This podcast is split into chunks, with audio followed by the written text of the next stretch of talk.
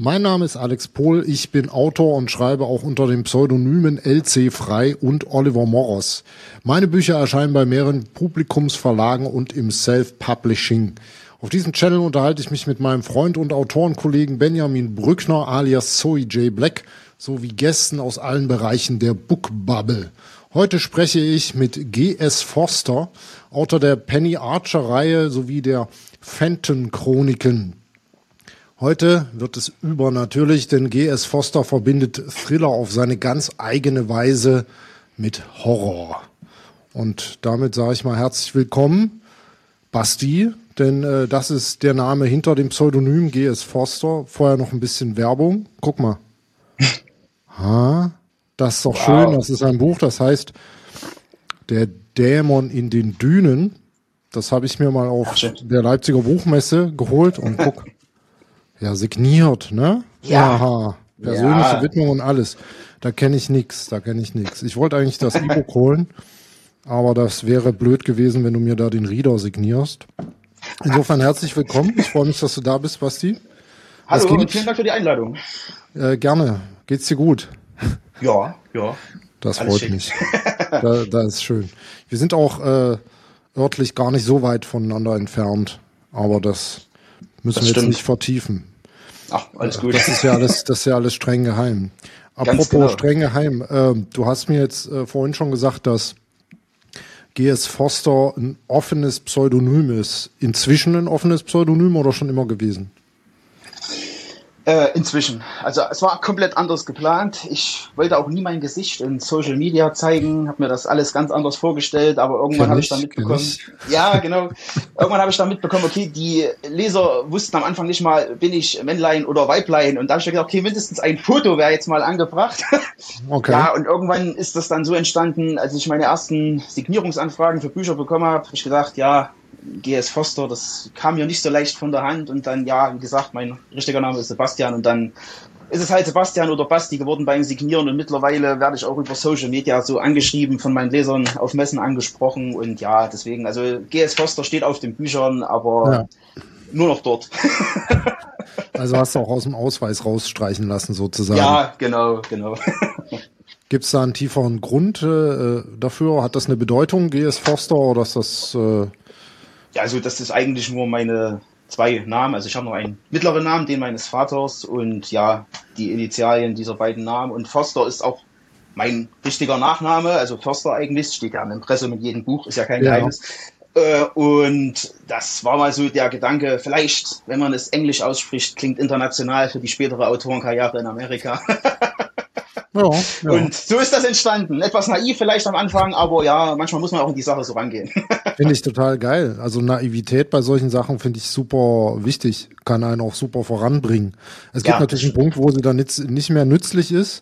Da holt man sich dann halt einen Anwalt, aber äh, also wenn dann zum Beispiel Hollywood auf dich zukommt und sagt, äh, wir würden gerne dein Buch verfilmen oder die Reihe oder was auch immer, da wäre dann Naivität ein bisschen fehl am Platze. Nein, aber so, ich meine, als, ja, als, als anfänglicher, äh, als, als Antrieb so zum Start. Weil du hast ja oft auch einfach die Situation, wenn du mit irgend sowas wie, gerade wie Schreiben oder was ähnlichem beginnst, gerade so im Kreativbereich, du guckst dir halt Bücher an mhm, und liest genau. die und hast dir eigentlich nie Gedanken gemacht, wie werden die, wie entsteht das eigentlich?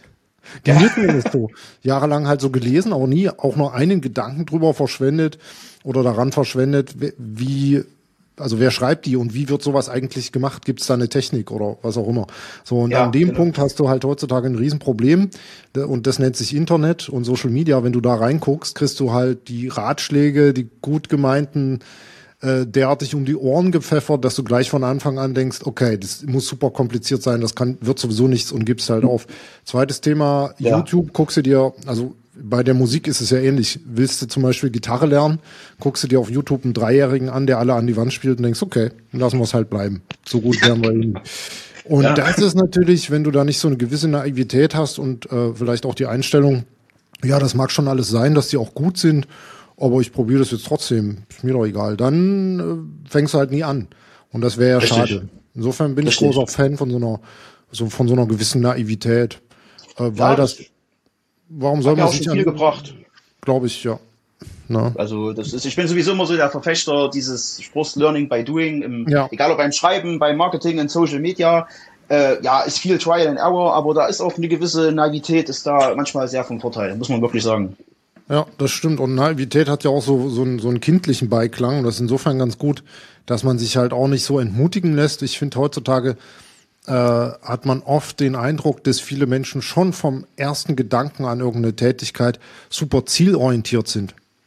Und das ja. finde ich total tödlich. So nach dem Motto, also wenn ich jetzt schon anfange, Bücher zu schreiben, dann will ich aber mindestens in einem Jahr Bestseller-Autor sein und dort und dort vertrieben werden, in einem Atemzug ja. genannt werden mit dem und dem und blanblub. Und ich höre sehr selten Menschen von dem Prozess selbst reden. So nach dem Motto, ja nicht ja, selten, aber äh, deutlich weniger. Gerade beginnende Menschen, in, die halt sowas anfangen wie schreiben. Äh, ey, ich habe heute geschrieben, keine Ahnung, ob das gut oder total mies war, aber ich hatte halt einen riesen Spaß dabei. Punkt. Und das, das finde ich halt auch sehr, sehr wichtig, ja. Weil ja, ist es. Du willst das ja vielleicht auch noch ein paar Jährchen machen. Und so ein, so ein anfängliches Ziel, wo du halt sagst, okay, ich möchte unbedingt äh, innerhalb des nächsten Jahres äh, mehr Bücher verkaufen als Stephen King und Sebastian Fitzek zusammen. dann ist das halt, dann ist das ja erstmal ein Ziel, das kann man ja haben, das kann einem auch keiner verbieten. Naiv ist es mit Sicherheit auch ausreichend. Ja, würde ich sagen, ja. Das Problem ist nur, was, äh, jetzt mal angenommen, du schaffst das. Was machst du denn dann? Oder angenommen, du schaffst es halt brutal nicht, was wesentlich wahrscheinlicher ist. Was machst du denn dann? Wofür schreibst ja, du eigentlich? Dafür, dass du den, dass du irgendwelchen Leuten, die du noch nicht mal kennst, äh, persönlich beweist, dass du mehr Bücher verkaufen kannst als Person XYZ. Insofern, das finde ich halt ziemlich blödsinnige Ansätze. Und da äh, mhm. bin ich da völlig bei dir. Man, man, Learning by Doing ist halt das Ding. Man guckt sich das an. Ich hatte bei meinem Stimmt. ersten Buch äh, immer so ein Stephen King Buch daneben liegen, ich weiß nicht mehr welches, um einfach nachzuschauen, wie funktioniert das eigentlich mit den Anführungszeichen und den Kommata in der wörtlichen Rede. Ja, ja. Wie, wie macht denn der das mit den Absätzen? Weil ich habe das halt vorher nur gelesen und mir keinen einzigen Gedanken drüber gemacht. Man konsumiert das halt so weg. Und dann habe ich mir halt angeguckt, ach so, ja, dann macht er die Absätze hier und dann fängst du ja an, das anders zu verstehen, als wenn das einfach ohne Umbruch weitergeht. Ah, interessant, das probiere ich auch mal aus. Während des Schreibens. Da habe ich kein genau. Seminar belegt oder mich wochenlang vorher damit befasst oder dann kriegst du ja heutzutage auch auf Social Media gleich so eine Flut an Lektoren. Manche davon machen das ja auch schon seit einer Woche oder länger. Kriegst du direkt um die Ohren gehauen, die dir dann auch als Autor beweisen müssen, dass du überhaupt keine Ahnung von der deutschen Sprache hast, weil da gehört ein Komma hin. Und wie kannst du das als Autor falsch machen? Äh, ja, sorry, genau. meine Aufgabe ist, Geschichten zu erzählen. Und ja. äh, wenn ich da Legastheniker bin oder echt Probleme mit der äh, Rechtschreibung habe, dafür gibt's halt Jobs. Korrektoren heißen die. Lektoren heißen die. Und die, deren Job ist es halt genau auf so eine, in Anführungszeichen, Krümelkacke zu achten. Also speziell jetzt beim Korrektorat. Lektor ist was anderes. Aber. Ja, genau. Ähm, ja, ja, aber, aber das ist halt das Ding, wo du halt auch sagst, ja, wir haben es begriffen, ihr wisst super doll Bescheid, aber again, das ist halt nicht mein Job. Mein Job ist eine gute Geschichte zu erzählen und das ist 95 Prozent der Rechnung und die restlichen fünf Prozent, wenn ich halt feststelle, ich habe da Nachholbedarf, ähm, ich zum Beispiel mache halt einen Haufen Tippfehler, weiß ich auch. Und deswegen ja. geht's dann ins Korrektorat. Da denke ich doch keine zwei Sekunden drüber nach. Das ist einfach der Ablauf bei jedem Buch, geht's ins Korrektorat, fertig aus. Bumm. Ist richtig. Weil ich richtig. auch genau null Bock hab, meine eigenen Tippfehler, die ich sowieso nicht sehen würde, weil man wird ja dann das, auch betriebsblind. Eben, das ist der Punkt. Rauszusuchen. Ja. Und in der Zeit arbeite ich doch viel lieber am nächsten Buch. Und ja. ich glaube, meine Leser finden das auch besser. Als wenn sie jetzt ja. ein, ein, Manuskript haben, wo ich sage, das ist jetzt wirklich perfekt, was es nie sein wird. Gibt's, gibt's und, eh nicht, ja, genau. Und ich habe das aber auch alles selbst gemacht. Kriege ich da jetzt eine Medaille für? nee, dann sagen die, bist du bescheuert in, in einem Jahr ein Buch? Wer denkst du denn, ja. du bist? Wo sind denn die anderen ja. sieben oder acht, die wir von dir dieses Jahr noch haben wollten? Äh, ja, das leicht das, übertrieben, ne? Nein, genau. aber so ist es ja. Also ich sage auch immer, solange ich ein großes Verlagsbuch aufschlage, egal jetzt auch von den Namen wie Sebastian Fitziger oder Stephen King und finde im Kapitel 13 zwei Tippfehler auf einer Seite, dann sage ich immer, dann brauche ich mir auch keine Gedanken über meine Bücher zu machen. Perfektionismus gibt's da nicht. Ja. Ist einfach so. Dafür hat auch keiner Zeit, ehrlich gesagt. Und wenn, eine, wenn ich eine Story nicht genießen kann, weil ich in einem 600 Seiten Buch äh, mich an 13 Fehlern äh, also so Tippfehler und Rechtschreibfehler und Kommafehler und störe, dann habe ich vielleicht einen Beruf verfehlt, dann wäre Korrektor vielleicht eine gute Berufswahl.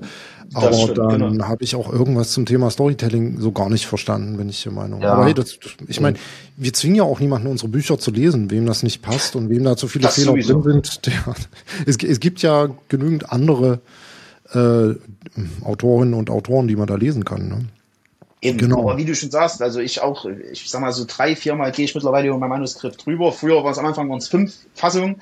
Mhm. Äh, da, irgendwann rede ich mir zwar ein, ich schaue noch nach Rechtschreibfehlern, aber eigentlich, ich finde sie gar nicht mehr. Wie du sagst, man wird so betriebsblind und irgendwann habe ich doch, so gern ich die Geschichte geschrieben habe und ich die vielleicht auch die Figuren mag, irgendwann sage ich mir, okay, eigentlich weg, ich habe noch so viele Ideen im Hinterkopf, die wollen jetzt zu Papier oder in die Tastatur gebracht werden und dann bezahle ich dann lieber Leute dafür, die dann zweimal drüber gucken und sagen, okay, hier, hier, hier, Komma, Anführungszeichen, Groß-Kleinschreibung, Wortdreher, Zahlendreher und dann ist es gut. Und wenn die auch fünf Fehler übersehen, dann ist das auch nur human, muss ich ehrlich sagen. Und ja. da habe ich auch kein Problem damit. Das wer, wer meint, er muss dann deswegen eine Ein-Sterne-Rezension bei Amazon geben, dann ja, ist es so, dann kann ich für die Leute auch nichts mehr tun. Leider dann war auch, mal, war auch mal wieder wichtig für zwei Minuten und konnte der Welt zeigen, dass er irgendwas besser kann als der Autor. Leider kann er halt ja. kein Buch schreiben, sonst hätte er es halt gemacht und dann würde die Sache vermutlich auch ein bisschen anders sehen. Aber ja.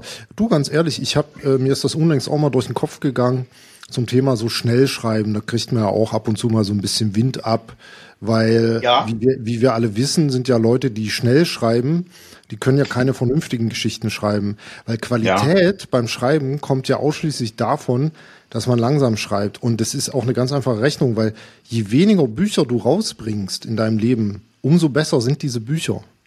Das ah, Optimum ja. wäre also überhaupt kein Buch zu veröffentlichen, dann bist du der beste Autor der Welt.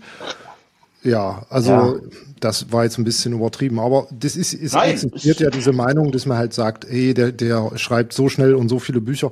Ja, der Punkt ist aber mhm. der, fiel mir jetzt mal irgendwie so beim Joggen ein, ähm, was will ich denn? Warum mache ich denn das eigentlich? Frage ich mich ab und zu mal. Warum, warum ja. mache ich denn das und nicht, äh, keine Ahnung, Bitcoin, äh, äh, YouTube-Videos, wie man sein Geld verbraten kann oder irgend sowas oder irgendeinen anderen Scam? Warum ziehe ich den Leuten denn mit meinen Büchern das Geld aus der Tasche? Ja, weil mir irgendwann mal in mir der Gedanke erwacht ist, dass ich so viele Geschichten erzählen hm, möchte, wie es halt geht und das ja. so gut wie es eben geht. Und da musst du aber an irgendeiner Stelle auch irgendwann mal sagen, okay, und jetzt ist gut.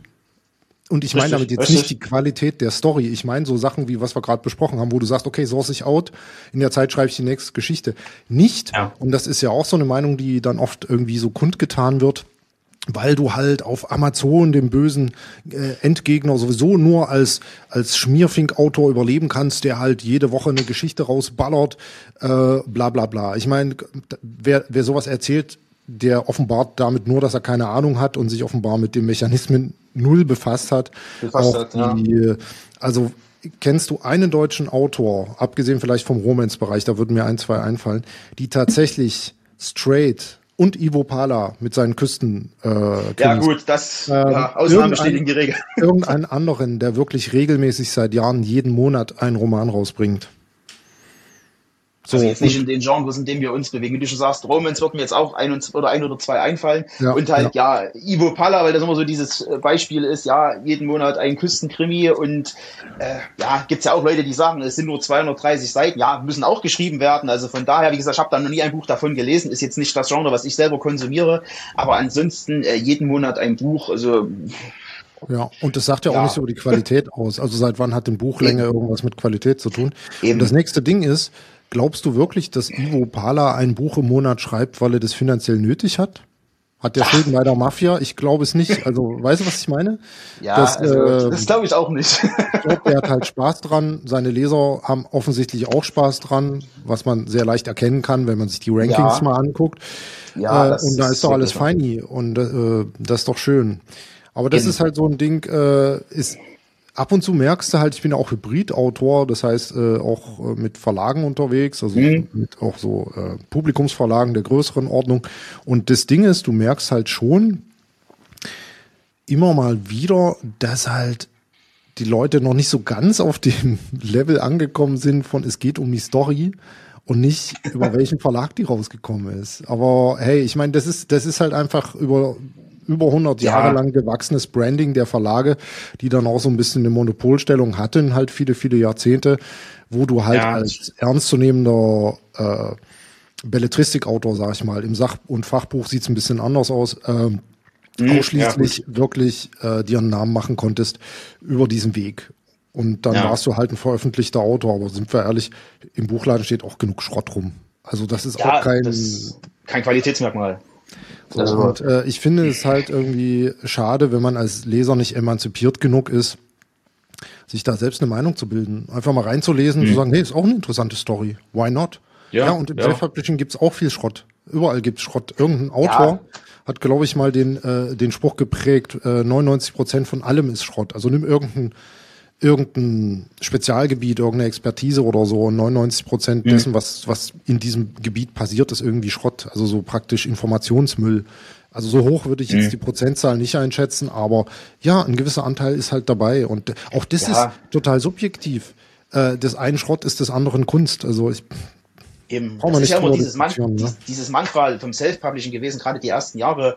Ja, mhm. das sind alles äh, Cover für fünf Euro bei Fiverr erstellt und äh, ja, wie heutzutage sagt man KI, damals Ghostwriter haben das alle erstellt und so weiter und so fort. Und es gibt gerade im Fach- und Sachbuchbereich auch beim Self-Publishing äh, ja schwarze Schafe, wenn ich dann irgendwelche Leute, die dann am Tag 100 leere Notizbücher hochladen und dann ja ihren mhm. Amazon-Account crashen. Aber das sind ja nicht wir. Und ich muss sagen, gerade letztes Jahr war ich zum ersten Mal in Leipzig auf der Buchmesse als Aussteller. Die Leute, die dort mhm. angekommen gekommen sind, das hat keinen einzigen interessiert, ja, ob du bei einem ja. Verlag gewesen bist oder nicht. Also die sind stehen geblieben, die haben dort die Cover gesehen, die haben die Titel ansprechend gefunden. Wir sind mit denen ins Gespräch gekommen als Autoren und dann haben die gesagt, okay, nehme ich mit. Und da haben die nicht gefragt, ist das jetzt von Amazon? Bist du jetzt bei Publikumsverlag X, bei Publikumsverlag Y oder mhm. wie bei Amazon ja auch schnell in den Bewertungen, das habe ich selber auch schon gehabt, geschrieben wird, ja, kein Wunder, dass der Mann oder der Autor mit diesem Buch keinen Verlag gefunden hat. Wo ich mir denke, erstens, ich habe es nie gesucht, weil ich direkt raushauen wollte an Self-Publishing. Und das sind solche, okay, gut, der guckt vielleicht wirklich als erstes hinten ins Impressum und sagt, ja, steht da jetzt da, äh, printet bei Amazon oder äh, printet bei, wie gesagt, Publikumsverlag XYZ. Aber auf den Buchmessen selber, das habe ich noch nie gehabt, dass da jemand gesagt hat, bist du jetzt Self-Publisher, dann gehe ich lieber weiter. Die sind halt wirklich beim Cover oder beim Titel oder dann beim Klappentext hängen geblieben. Also auch das, was Bücher von Publikumsverlagen ja eigentlich zu Verkaufsschlager im, günst, im günstigsten Falle macht. Und das hat die Leute eigentlich überhaupt nicht interessiert, Self-Publishing. Ja. Die meisten haben sich an, gerade die ältere Generation, als ich denen dann versucht habe, am Stand zu erzählen, wie das funktioniert, Print on Demand und KDP und so weiter, äh, die haben das gar nicht verstanden, müssen so gar nicht verstehen. Die sollen das Buch lesen, die sollen sich freuen und wenn sie einen Amazon-Account haben, dann sollen sie mir eine gute Bewertung geben und dann ist das schön, dann haben beide Seiten was davon. Ja. Das System dahinter muss ja der normale Otto-Normalleser gar nicht begreifen, ist ja gar nicht so. Also von und daher, das System das hinter, hinter einem Verlag äh, ist ja jetzt auch nicht so dass das jeder, der nicht aus der Branche kommt, sofort verstehen würde, Eben, wie das, das funktioniert. Genau. Äh, genau. Das ist ja auch an sich nicht relevant. Also hat mich zumindest in meinen Zeiten, wo ich nur in Anführungszeichen Leser war, auch nie interessiert. Also Eben. wie ich vorhin schon sagte, du hast irgendwie das Produkt in der Hand, du, du liest das und denkst, hey, coole Geschichte. Und dann kommst du als Autor bedauerlicherweise ab und oder an irgendeinem Punkt mal an die Stelle, wo du halt sagst, äh, okay, Jetzt hat er aber auch hier einen sehr langen Satz gemacht und also, wo du so überkritisch wirst. War das bei ja. dir auch so? Ja, dass man halt ja. wirklich so, das ist auch so ein bisschen eine Hybris, dass man halt so denkt, okay, jetzt bin ich ja auch selbst Autor, habe vielleicht schon ein, zwei Bücher draußen und ich habe die ganzen Schreibtipps mir reingezogen und da stand nur kurze Sätze machen und ja, das nicht und, und, keine Adjektive und bla bla bla. Genau, ja. überhaupt keine Adjektive. nur Substantiv, Verb, Satz zu Ende. Ach, Satzzeichen ja. ist auch für die Katze. Nein, ähm, ja, und liest halt so einen Schrott, weil du halt denkst, ich will mich ja als Autor irgendwie weiterbilden. Das kann ja jetzt nicht alles ja. gewesen sein. Und dann ziehst du dir auch diese Schreibratgeber, Stilratgeber und diesen ganzen Quatsch rein. Und dann bist du halt ja. irgendwann an dem Punkt, wo du bei anderen Leuten Fehler entdeckst. Und das, als mir das so auffiel, weil ich hatte einen ähnlichen Effekt, als ich habe so zehn Jahre in einem Tonstudio gearbeitet und irgendwann kannst du Musik nicht mehr als Musik konsumieren, Du fängst nur noch das an, das zu analysieren, dass du halt sagst, das kann hey, ich mir was, vorstellen. Was ja. macht der da auf den Trams? Was ist da los? so, das musst du dir auch wieder abgewöhnen, sonst drehst du halt durch. Das musst du ja. ab- und anschalten können. Und im ähm, beim Schrei äh, beim Lesen als Schriftsteller war es dann auch so, als ich mich irgendwann dabei ertappt habe, hier die, den Experten raushängen lassen zu wollen, dann habe ich gesagt, ey, das nimmt dir doch das ganze Lesevergnügen. Und dann habe ja. ich, hab ich gesagt, ey, hörst jetzt auf der Stelle damit auf und liest jetzt einfach Geschichten, weil ich hatte auf einmal auch nicht mehr so einen Spaß an Geschichten wie früher, weil ich halt ständig abgelenkt ja. wurde von, oh, jetzt ist aber hier ein Adverb drin und bla, so, weißt du. Und, ja, du hast ja. halt dann mehr auf die handwerklichen Dinge als auf die eigentliche Story geachtet. Das kenne ich, das kenne ich, ja, ja. Das ist aber das auch für Schreiben hab, nicht gut, finde ich. Das nee, ist gar nicht gut. Ist, das ist richtig. Also ich sage dann auch lieber, dann lese ich mir ein Buch durch und lasse mich eher von den Figuren oder von der Art, wie die Geschichte erzählt ist, vom Spannungsbogen äh, inspirieren, als dann zu sagen, okay, die wörtliche Rede, die hätte ich aber anders gemacht oder hier hätte ich einen anderen Absatz gesetzt oder das Haus hätte ich anders beschrieben oder sowas, obwohl das ja sowieso nicht so meine Stärke ist. Aber äh, Häuser beschreiben ist, äh, ist, ist dein ist dein Weak Spot, naja, oder? Ja, allgemein Dinge beschreiben. Ich überlasse das lieber dem Leser, muss ich ehrlich sagen. Also ich, ja, ich das, sind zum Beispiel, das, das stört mich beim Lesen, hat schon jeher, also lange bevor ich geschrieben habe, wenn mir halt drei Seiten lang ein Raum beschrieben wird. So, wenn jemand sagt, ich komme ins Wohnzimmer und setze mich auf die Couch, dann habe ich auch in meinem Leben genug Filme gesehen und in einem echten Leben in genug Wohnzimmern gesessen, um mir da einigermaßen was vorstellen zu können. Da muss ich jetzt nicht nur wissen, steht da ein Klavier, wenn's, außer wenn es für die Geschichte notwendig ist, dann ist das mhm. alles noch was anderes. Aber was hängt da für Bilder? Wie sieht die Tapete aus und die Lampe und der Teppich? Und ja, man soll immer mit den Sinnen beschreiben. Gewisse Teile versuche ich da auch immer abzu, äh, abzudecken, aber insgesamt, also solche ellenlangen Beschreibungen, weil ich die halt selber nicht lesen will, erspare ich das auch meinen Lesern. Hat sich bisher niemand drüber beschwert Manche sagen, es ist ein ja, filmischer, manchmal einfacher Stil, den ich habe. Das sei alles dahingestellt, ja, ja. alles Geschmackssache. Aber äh, jetzt, wie gesagt, Räume, Autos oder Personen ja länger als drei Zeilen zu beschreiben, also da, da versuche ich mir persönlich dann selber beim Überarbeiten auf die Finger zu klopfen und sage, nee, hm. mach's lieber nicht, weil es ja. würde mir selber beim Lesen auch nicht gefallen. Wie gesagt, wir haben alle eine Fantasie, wir sind alle irgendwo schon mal eine Weile rumgekommen. Wenn, wenn wir einen Film gesehen haben und wissen einigermaßen, wie gewisse Dinge aussehen, und äh, dann kann ich das auch meinem Leser überlassen und erspare den 50 Seiten vielleicht Beschreibung aufs ganze Buch gerechnet. ja, gut, es sei denn, du möchtest gern aufblähen, das Ding und Seiten kloppen, aber das ist halt genau der Punkt. Äh, weil es geht ja auch nicht drum, dass der Leser anschließend genau weiß, was für ein Tisch das ist, wie der aussieht, bliblablub. Was ich an solchen. Stellen ganz gern mache, ich nutze das zum Beispiel, aber das ist mir irgendwann mal aufgefallen, habe ich unterbewusst gemacht und dann fiel es mir mal auf so zur Charakterisierung der Figuren, die da drin wohnen. Zum Beispiel, wenn das Wohnzimmer da ist so ein Couchtisch, der ist halt zerkratzt und da ist ein übervoller Aschenbecher drauf. Dann weißt du mit diesem Einsatz relativ viel über die Person. Und ja, das, das, du weißt aber immer Fall. noch nicht mehr über den Tisch. Also, also was ja. der für eine Farbe hat und wann der von wem gebaut wurde, eben. was du als Autor höchstwahrscheinlich gar nicht wissen. Also du kannst es dir natürlich hinschreiben, aber als Erzähler ist das Schwachsinn, sowas zu erzählen. Ja, eben. Und eben. also das heißt, du, du so mache ich das zumindest, du fokussierst dich halt auf das, die wesentlichen Details und fragst dich, was du auch schon sagst, welche Relevanz hat es für die Story. In dem Fall hat es eben. die Relevanz, die Figur zu charakterisieren und, und dann hat's ja auch einen Sinn. Aber jetzt. Dann ist das vollkommen legitim. Äh, genau, genau, genau. Eine Buchseite lang das verkackte Zimmer zu beschreiben. Na gut, kommt auf die Situation an, aber im Allgemeinen würde ich das auch nicht so machen. Und das ist halt nee, der Punkt. Also, Schreib halt, das ist, glaube ich, eh die goldene Regel, schreib, was du selbst gern lesen würdest. Ja, und wenn du sagst, ich, wenn du jetzt zum Beispiel, es gibt ja auch Menschen, die stehen da drauf, das habe ich auch irgendwann festgestellt, dass so, ähm, also wir kriegen ja ein Feedback dann viel über die Rezensionen. Und manchmal ja. steht halt so drin, äh, ich konnte mir die Figuren nicht vorstellen, ich hätte mir das gern ausführlicher gewünscht. Da habe ich mich auch gefragt, hast du denn keine Fantasie? Also wie genau musst ja, du es denn haben, bevor bei dir sich irgendeine, also eine Vorstellung einstellt? Weißt du? Ja, und andere eben, sagen eben. wieder, nee, finde ich, finde ich sehr cool. Ich hatte sofort eben so durch die Charakterisierung ein Bild. Ja. Wenn zum Beispiel in dieser gerade beschriebenen Szene da eher so ein Assi wohnt und dann sind vielleicht der, der Abwasch steht noch in der Spüle und stapeln sich die Teller und äh, so ein paar Bierflaschen liegen rum, dann ist doch völlig Wurst, wie groß der ist, welche Haar- und Augenfarbe der hat. Weißt richtig, du, was ich meine? Und, ja. und es gibt nee, aber auch, es gibt halt tatsächlich Menschen, die, die, die müssen das haben. Die brauchen dann halt Augenfarbe und, und dann gibt es auch Menschen, gerade im Fantasy, habe ich das festgestellt, weil ich lese auch die Rezensionen zu anderen Büchern und, und schau mal ja. so, okay, was denken Leser eigentlich über das und das und das. Ähm, ja. Ich, ich schreibe selbst keine, finde ich irgendwie blöd, so von Autor zu Autor, aber ich lese das schon auch.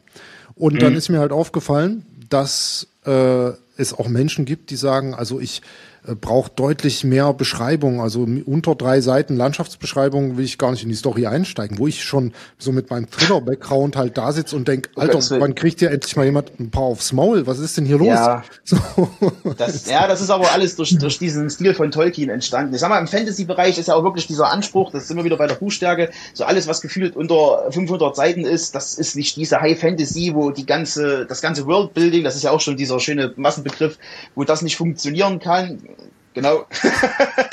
Unter so, 500 aber, Seiten. Unter 500 Seiten pro Buch. Ja, das ist ja auch äh, Ausnahmen bestätigen die Regel. Das finde ich auch super, weil ich muss sagen, ich habe vor zwei Jahren habe ich den Herr der Ringe mal zum, zum zweiten Mal wieder gelesen nach wirklich 15 hm. Jahren Pause. Ich ja. liebe die Filme, aber die Bücher, das war für mich eine Qual. Also das ist sicherlich ein geniales Worldbuilding und wenn er so oft kopiert wurde, muss Tolkien ja auch irgendwann mal was richtig gemacht haben, will ich ihn gar nicht abschneiden. Aber dieser, dieser Stil halt wirklich und dann immer noch diese, diese Lieder damit oder diese, diese, ja, Verse von den elbischen Gedichten und so weiter. Und das wird ja äh, so oft auch kopiert. Wie gesagt, ich lese heutzutage eigentlich gar keine Fantasy mehr, weil für mich ist das alles irgendwo redundant in einer gewissen Weise. Aber da wird ja wirklich gesagt, wenn das Buch so nicht 500, 600 Seiten hat, ja, dann kann das eigentlich nicht die ausgeklügelte Welt sein, die ich mir als Fantasy-Leser vorstelle. Was ich auch schon schwierig finde, muss ich ehrlich sagen. Aber diese, gegen diese Ansprüche, die halt auch über Jahrzehnte beim Leser oder auf dem Buchmarkt in diesem Genre gewachsen, kannst du nichts tun. Also das, du kannst sicherlich die Regeln brechen, wenn du jetzt sagst, du machst unter 500 Seiten so, aber es gibt halt viele, das ist immer wieder wahrscheinlich auch bei den Verlagsbüchern, die wollen halt diese ja. Fantasy-Schinken haben. Das, also ich, ich auch ich schade. Kann, ich kann das ein bisschen nachvollziehen, weil du willst ja echt so auch in Welten abtauchen und das suggeriert einfach, dass die Welten komplexer sind. Aber die meisten Fantasy-Bücher ja. sind doch ohnehin rein. Und meine ja. zum Beispiel ist als endlose Reihe ausgelegt und ich habe dass ich vorher so zwei Jahre lang habe ich halt das auch so probiert, wie es wahrscheinlich die meisten anderen machen. So mit Worldbuilding mhm. mir so wirklich das, die Texte hingeschrieben und, und so Maps gemalt und so ein Schwachsinn. Dann habe ich mir den ganzen Scheiß irgendwann mal angeguckt und gedacht, Alter, bist du denn bekloppt? Was ist denn das hier für ein Rotz? Äh, als nächstes fängst du noch eine Excel-Tabelle an. So, und dann habe ich das alles zum Fenster rausgeschmissen. Und dann hatte ich ein bisschen äh, Ärger hier mit der Stadtreinigung. Nein, also ich habe das alles weggeworfen irgendwie. Und, ähm, und dann habe ich einfach angefangen, die Story zu erzählen. Eben mit ja. einer Story und nicht mit 50 Seiten Worldbuilding und die, die Welt und das ist das ist eigentlich sind das totale Basics zumindest für mich und ich möchte das im Fantasy auch nicht anders lesen. Ich kann total nachvollziehen, was du sagst. Ich war vom Fantasy gefrustet und immer wenn ich mhm. von so einem Genre gefrustet bin, und die Zeit habe, fange ich an, meinen eigenen Senf dazu beizutragen. So bin ich halt drauf. Also im Sinne von, ja, ich, will, ich, will, was lesen, das gibt's noch nicht. Das war seit meinem ersten Buch mache ich das so. Das gibt's noch nicht. Ja. Naja, da muss ich halt selber schreiben, damit ich es lesen kann. Und ich schreibe, also ich lese ja quasi beim Schreiben, in Anführungszeichen. Ich, äh, richtig, richtig. Wir erzählen uns ja als erstes die Geschichte selber. Exakt. Und äh, ja. ja, und so habe ich es halt auch im Fantasy gemacht. Und das Ding ist, es ist halt schon fokussiert so auf eine Figur, diesen Stone halt. Ja. Und durch dessen Augen entdecken wir die Welt. Was interessiert mich denn, was zwei Kontinente weiter los ist? Woher will denn der das wissen? Und, und das ja, ist eben. auch für mich super schlechtes Storytelling. Und damit meine ich jetzt nicht Tolkien. Der, der, der hat das schon gut gemacht. Aber dazu ja. habe ich auch gleich noch ein Ding zu Tolkien. Dürfen wir nicht vergessen, dazu wollte ich noch was loswerden. Ja. Ähm, aber das Ding ist einfach, erstens ist es halt ausgelutscht wenn es äh, die zehnte Kopie derselben Idee ist oder die hundertste oder die tausendste im Sinne von, ja. wir haben einen großen Kontinent und einen Feind im Osten, whatever. Es, es ja. sind aber auch andererseits halt auch Tropes, die Fantasy-Leser gern lesen wollen, inklusive mir. Und da musste ich mir halt überlegen, was davon finde ich cool und wie kann man es so erzählen, dass es halt nicht erstmal 200 Seiten Vorgeschichte ist, was die letzten 5000 Jahre in der Welt passiert ist. Passiert ist und ja.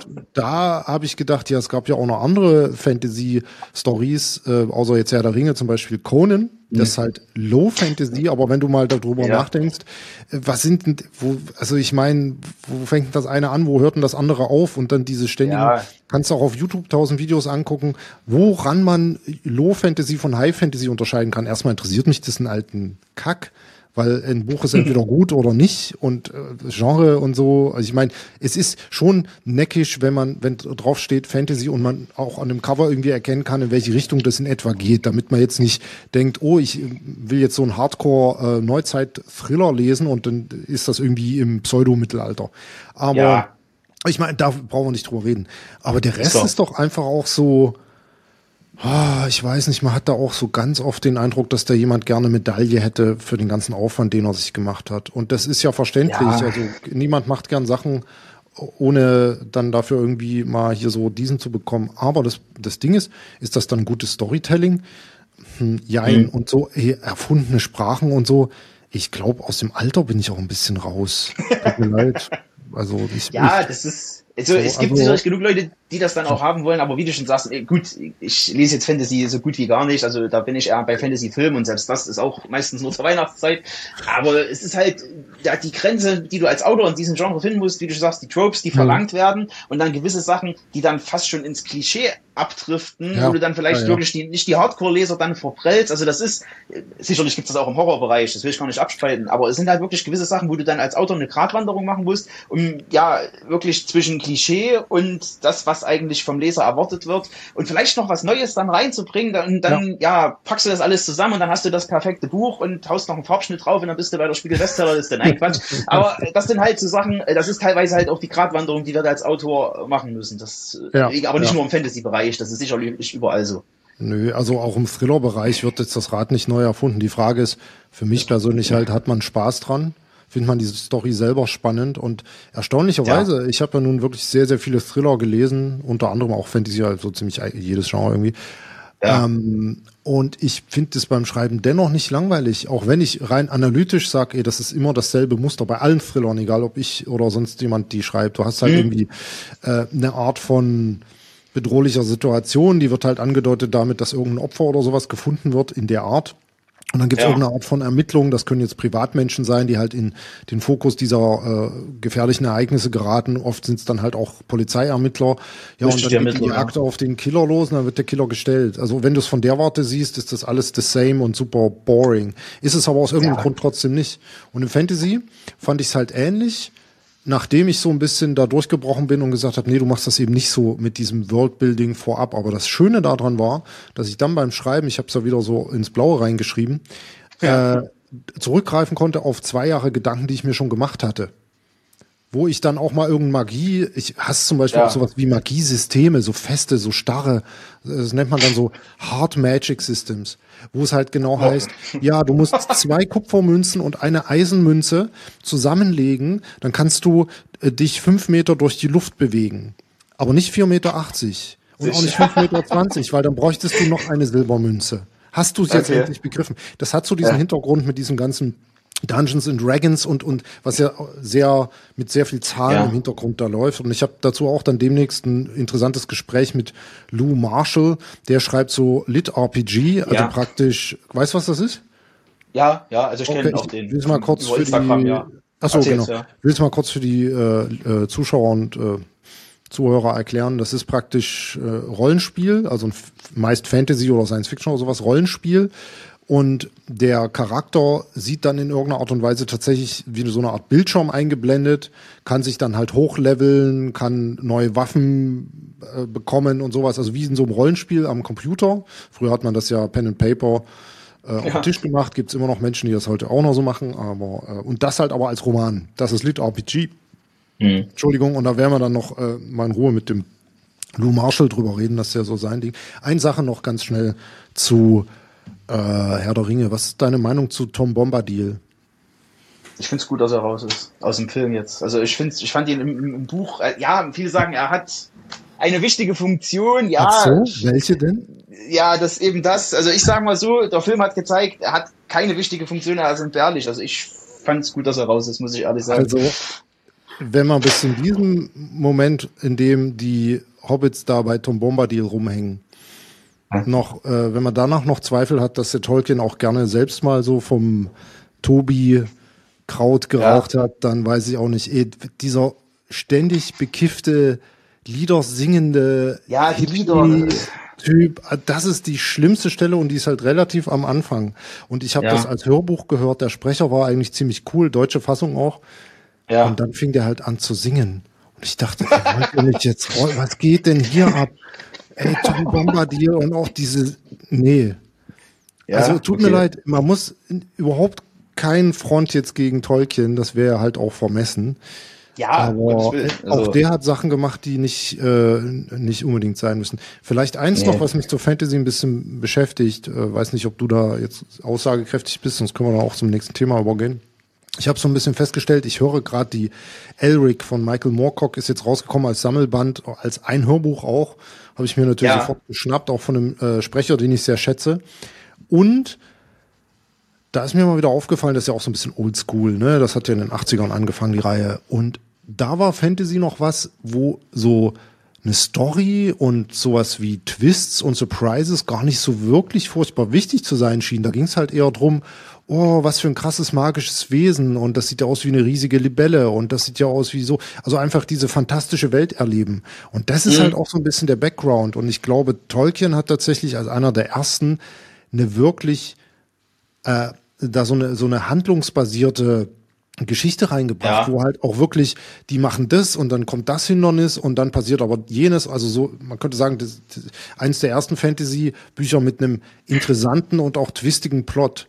So ja, im Rahmen dessen. Das, ne? Und das ja. äh, und diese Mischung einfach aus dieser fantastischen Welt, die aber auch gar nicht mal so überbordend fantastisch ist. Weißt du, also zum Beispiel Gandalf, ne, der zaubert halt wenn es mal ja. Not tut. Das ist total Soft Magic, kein Mensch weiß, wie die Magie funktioniert. Wenn es Not tut, kann er's und anormal kann er's halt nicht aus irgendwelchen Gründen. Magiebatterie ja. alle, weiß ich nicht. Und ja. äh, aber es ist nicht so ein mindblowing, oh mein Gott, was für eine krasse Welt. Das ist im Endeffekt äh, so England zur König Artus Zeit mehr oder weniger mit ein bisschen Magie. Ja. That's it. Ja. So. Und das ist für so Fantasy, für so abgedrehte Fantasy ist das schon echt down to earth und ich glaube, das ist einfach so ein Sweet Spot gewesen. Aber, und das ist jetzt der, der Trick, es ist ja nicht der einzige Sweet Spot, ne? Also zum Beispiel so Sachen wie Joe Abercrombie, die es halt heutzutage mhm. gibt, der wirklich das Ganze mit so einem hardboiled, schmutzigen äh, und auch echt so augenzwinkernd bösen Humor kreuzt. Ja, das ist geil, das ist spannend, ja. das, das mag ich lesen und nicht die, die 15. Elfenromanze. Und um das mal noch hier ganz klar zu machen, äh, ich verstehe ja wirklich, ich habe großes Verständnis auch für Autorinnen und Autoren anderer Genre, was heißt Verständnis, die, die gibt's halt, die versuchen auch ihre Bücher zu verkaufen, das ist natürlich völlig fein, aber ja. du hast einfach auf Amazon als Leser ein Riesenproblem. In jedem Genre, für das du dich interessierst, sind halt die ersten zehn Plätze mit Romans. Ich ja. will nicht sagen verseucht, aber vertan. Doch, sag's nur. Weißt wir sind doch also, unter uns. ja, mal schauen, wie lange noch, äh, bevor wir abgeschaltet werden. Aber das Ding ist, ich finde das halt, äh, ich, man kann das auch den Autorinnen nicht zur Last legen, wenn, das, wenn in dem Ding ein Werwolf äh, vorkommt, mit dem man auch ja. zwingend sich vergnügen muss als Frau, wie ich finde, aber es ist ein anderes Thema. Aber ähm, oder halt so, es ist ja Urban Fantasy. Es ist halt ja. nur Urban Fantasy mit Romance und es ist halt kein ähm, äh, Jim Butcher, was für mich so mhm. Urban Fantasy wäre. Also dieser ja. ähm, äh, Harry Dresden, falls du die Dresden Files, kennst du die, die Serie? Ja, gehört habe ich das schon, ja, ja. So, ja. Äh, das ist halt so ein bisschen Horror angehauchter Urban Fantasy, mhm. aber ohne, ich muss mich mit dem Gestaltwandler vereinen. Äh, ja. Zeug. Und, und ich finde, das sollte man halt äh, wirklich ein bisschen trennen. Das wäre für alle Beteiligten besser. Ich meine, stell dir mal vor, ja. er kauft jetzt so eine Romans äh, Kundin kauft aus Versehen dein Buch, weil es Urban Fantasy ist. Weißt ja, die wird ja ihr Leben nicht mehr froh. Eben, wir haben beide nichts davon. Also den Fall hatte ich letzt, äh, tatsächlich erst kurz vor Weihnachten mein Buch ja. äh, Die Hexen von Fenton. Das ist ja nun, ich sage mal, historischer Horror, aber Hexen. So und dann, ja, es ist natürlich bei dem Wort Hexen, dann hast du auch mehr die weiblichen Leser und da hatte ich dann wirklich kurz vor Weihnachten zwei zeitgleiche Anfragen. Kann ich das auch als äh, Dark Fantasy Leserin lesen? Da war ich erstmal direkt überfordert, weil Dark Fantasy habe ich mal gehört, aber keine Ahnung, was in diesem Genre passiert. Gegoogelt, weil man will ja dann seine zukünftigen Leser vielleicht auch ordentlich beraten. Und ja, es wird Horror gemixt und äh, gut und böse ist nicht immer eindeutig. Und äh, im Endeffekt habe ich dann einen Aufruf über Social Media gestartet, weil ich damit wirklich komplett ja. überfordert war. Und habe gesagt, sagt ihr, dass das ist? Und dann habe ich gesagt, nein, das ist keine Dark Fantasy, das ist Horror. Also alle, die es gelesen haben, das ist Horror, ja. das ist Horror, das ist Horror. Und das ist vielleicht wegen Hexen ein bisschen Fantasy, aber das sind nicht die die typischen Fantasy-Hexen lieber nicht. Und dann habe ich den beiden Damen dann auch unabhängig voneinander gesagt, gesagt, ich würde eher sagen, das ist nichts für euch, weil wenn ihr dann das Buch dann kauft und brecht es nach 50 Seiten ab, weil ihr Angst habt, weil es zu brutal ist oder weil es euch überhaupt nicht wiegt, äh, habt ihr nichts gekonnt, ich habe nichts gekonnt, wenn er mir dann vielleicht noch aus äh, Prass eine Ein-Sterne-Bewertung bei Amazon gibt, dann lasst lieber und dann ist uns beiden Seiten geholfen. Also das muss ich, hatte ich selber ja. noch nie, da war ich wirklich direkt überfordert, aber das war dann auch ein Vorteil von Social Media, muss man mal dazu sagen. Das stimmt. Also das erstens wäre so mein Tipp, einfach mal kurz in die Leseprobe reinlesen, aber ich verstehe, das will man auch nicht bei 500 Büchern machen, die man interessant findet. Ja, das kann ich nachvollziehen. Das zweite Ding ist halt äh, genremäßig eben auch durch die Vermischung mit Romans, was ich absolut nicht kritisch finde. Es ist nur für den Leser verwirrend und das ist mein Problem. Ja. Ich habe kein Problem mit Romans. Ich habe ein Problem damit, dass es schwierig ist, das stellenweise auseinanderzuhalten und man als Leser nicht enttäuscht werden möchte. Weder ja. des einen noch des anderen Genres.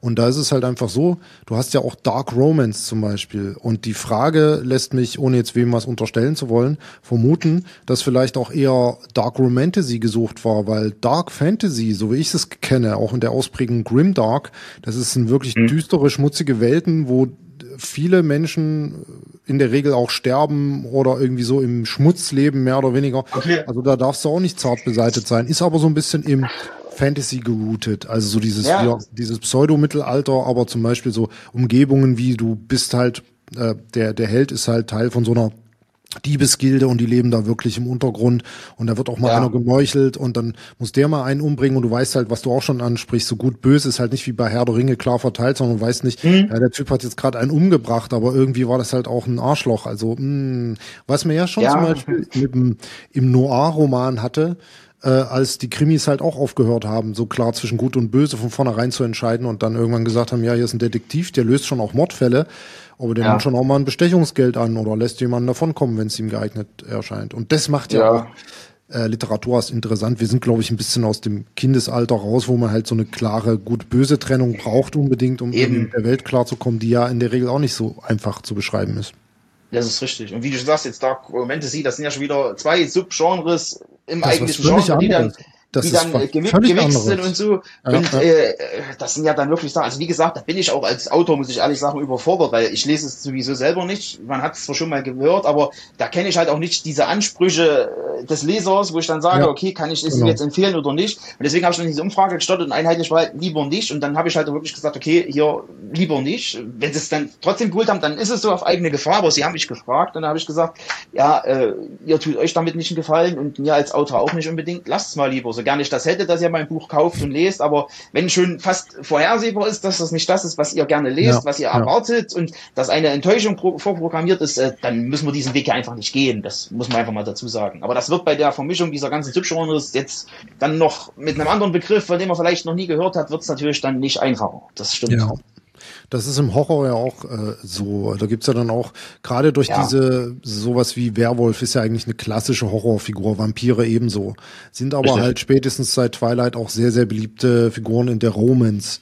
So, und Dark Romance, soweit mhm. ich es verstehe, man darf mich da bitte auch korrigieren, weil da bin ich auch überhaupt nicht der Experte, ist halt Romance, wo ähm, eben dieses Dark daher kommt, dass zum Beispiel der Love Interest auch nicht unbedingt moralisch einwandfrei ist. Also so überhaupt nicht klischeebeladene ah. Sachen wie der Chef von der Rockerbande oder der Alpha des Wolfsrudels oder oh. der Millionär, der Milliardär, Entschuldigung, Inflation hatte ich vergessen. Also der Milliardär, der halt auch sein Geld vielleicht ein bisschen auf krumme Weise verdient. Was ich ein bisschen schräg finde an dem Genre ist, dass es äh, auch so einen gewissen Bedarf gibt, offensichtlich an Büchern, wo dann der männliche Meister, nee, eigentlich immer der männliche Love Interest auch sowas ist wie ein Mörder, ein Serienmörder, der dann mit mhm. dem weiblichen mit der weiblichen Protagonistin zusammenkommt und ich finde das dann gut.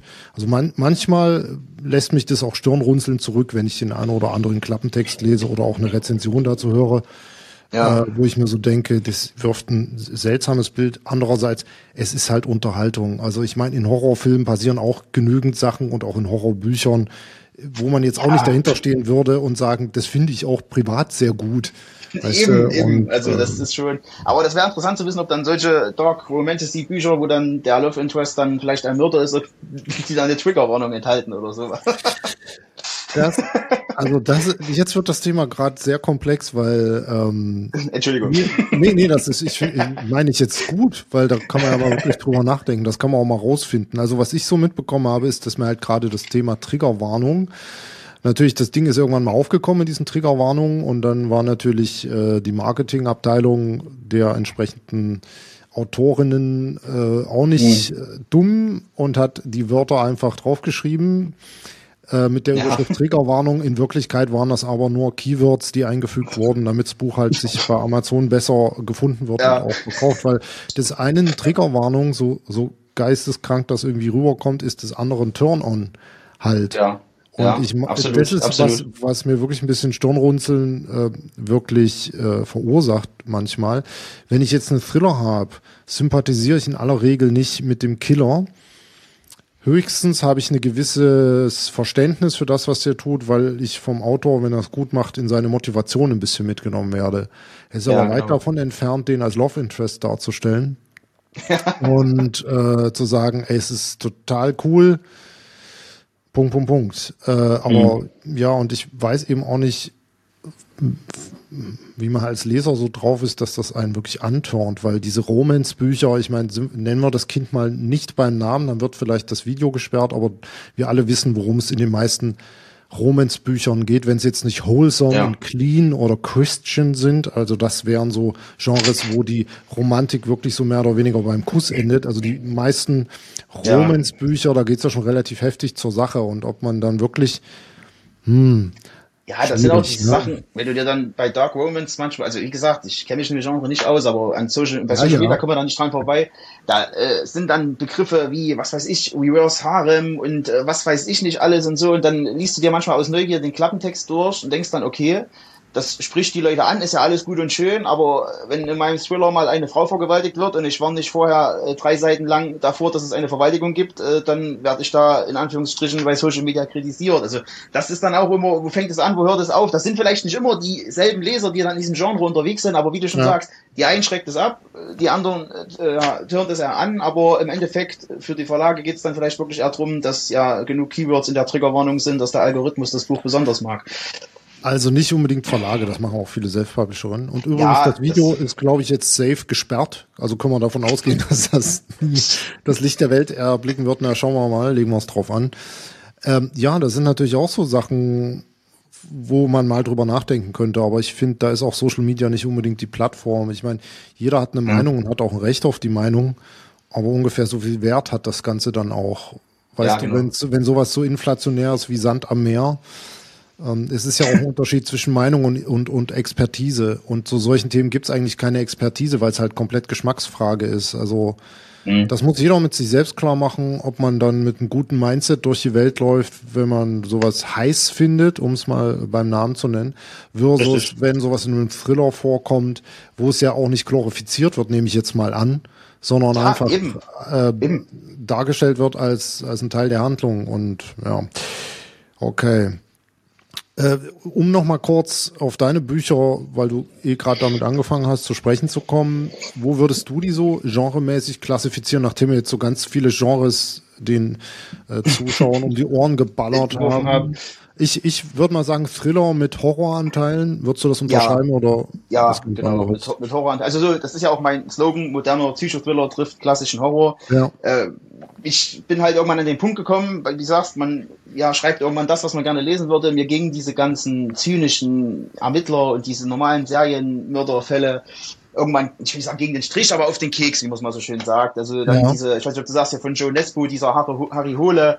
Äh, die ersten Bücher waren ja nicht verkehrt, aber irgendwann ist der Mann nur noch besoffen und eigentlich schon zehnmal suspendiert und er ist trotzdem das größte Genie und äh, Sherlock Holmes kann einpacken. Ich verstehe, dass das irgendwo, ja, sein gewissen Wert oder Erfolg hat oder so. Aber das ging mir echt gegen den Strich so. Und ich bin eher dann ja Fan von Stephen King und ja Edgar Allan Poe und ja verschiedene andere Horrorautoren, und habe dann gedacht, okay, jetzt mixst du das mal. Das ist sicherlich auch in Teilen meiner Bücher auch so um Serienmörder geht, aber irgendwo ist es halt eine gewisse übernatürliche Komponente, ja. äh, was man vielleicht nicht immer alles erklären kann. Und dann kommt auch mal ein Monster. Also wie gesagt, ein Buch gibt ja einen Werwolf und ein Vampir. Und das sind ganz sicherlich nicht die Figuren, die man heutzutage durch diese Twilight und sonst wo ja Filme herkennt. Also sind schon noch die klassischen Horrorfiguren und das ist ein Mix und der kommt recht gut an, muss ich sagen. Also ja das funktioniert. Das ist so eine kleine Nische. Ich bin da nicht der Erste, der das erfunden hat, um Gottes Willen, aber es ist eine Nische, die funktioniert und ja, also ja. ich fühle mich da drin auch sehr wohl. Also ich, mir gehen die Ideen nicht aus. Also ich habe jetzt keinen Grund, ein anderes Genre aktuell auszuprobieren, muss ich ehrlich sagen. Weil man kann ja notfalls alles mit Horror mixen. Also wie jetzt die Fenton-Chroniken, das ist jetzt weniger Psychothriller, das ist ja so in drei verschiedenen historischen Epochen, geht es um Zeitreise mhm. und Flüche und Okkultismus angesiedelt. Und da habe ich halt so mein Febel für historische Romane, die ich auch gerne lese, mit eingepflegt, aber es gibt halt trotzdem trotzdem dieses normale übernatürliche Horrorelement und dann habe ich für mich zwei Fliegen mit einer Klappe geschlagen, bin in meinem Genre geblieben, habe aber auch mal versucht, etwas Neues zu probieren. Auch das kam sehr gut an. Ja. Und ich sag mal, solange der Horror irgendwo mit dabei ist, dann äh, ja, kann ich das auch als GS Foster ganz normal weiterschreiben. Ja. Wie sehr ist denn bei dieser Fenton, das ist ja eine Trilogie, ne? Die genau, genau. Im äh, 31. März, glaube ich, kommt jetzt Teil 3. Genau, dritte und letzte Band kommt Und der raus, letzte genau. Band, also ist das dann abgeschlossen. Inwiefern ja. ist denn das historisch, ähm, sagen wir mal, korrekt? Also, dass jetzt die übersinnlichen Sachen vermutlich nicht historisch allzu korrekt sind, das setze ich jetzt mal voraus. Nein.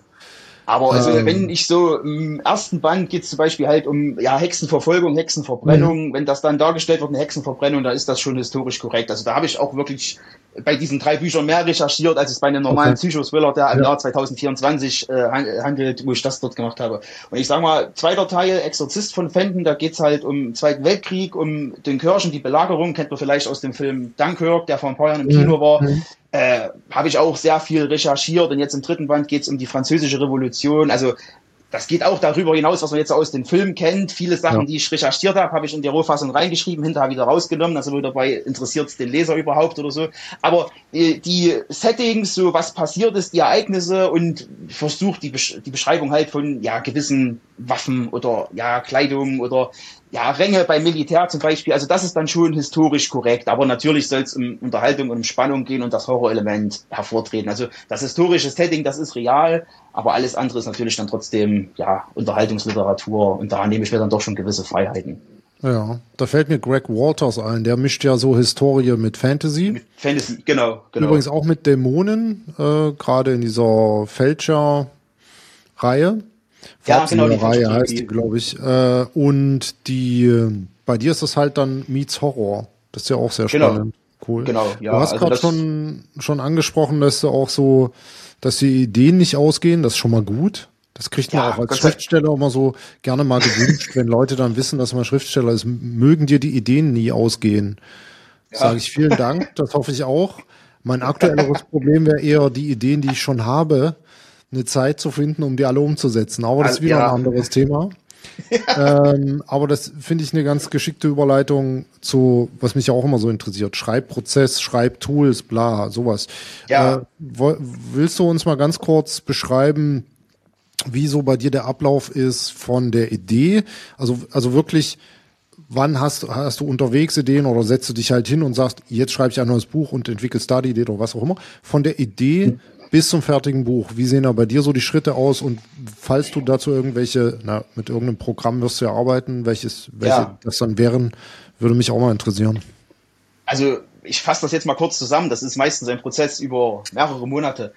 Äh, also die Idee, die sind, es klingt immer so blöd, einfach da. Also die können wir jetzt nicht unter der Dusche, das habe ich jetzt nicht, aber meistens beim Sport, beim Spazierengehen, also wenn ich in Bewegung bin, fällt mir irgendwas ein. Wenn ich ein Buch lese, ein Sachbuch, ein, ein Film sehe, also das ist auch sehr oft, und dann sind so gewisse Dinge, wo ich mir sage, okay, was wäre jetzt, wenn das und das passiert anstelle von dem, was ich gerade sehe oder gerade lese. Also irgendeine Komponente einfügen, was es halt noch nicht gibt und dann notiere ich mir das erstmal. Also ich schreibe alles auf, aber setze mich deswegen morgen nicht gleich an das Buch. Also das ja. gewisse Ideen oder das berühmt-berüchtigte Plot Bunny, was dann vorbeigehüpft kommt oder so, das was ist denn ein existiert. Plot Bunny? Sorry, was ist denn ein Plot Bunny? Habe ich noch nie gehört. Ja, das sind immer so, das sind so Ideen, äh, du schreibst gerade ein Buch, äh, bist bei der ersten Seite und du kriegst direkt die nächste Idee fürs nächste Buch in den Kopf und die scheint tausendmal interessanter zu sein als das, was du gerade schreiben okay. willst. Also der White ja, Rabbit, dem man dann folgen will, sozusagen. So eben, ja genau, so ähnlich so. Und das okay. ist, also die habe ich selber sehr oft die Ideen, aber ich schreibe sie erstmal alle auf. Und da muss ich sagen, also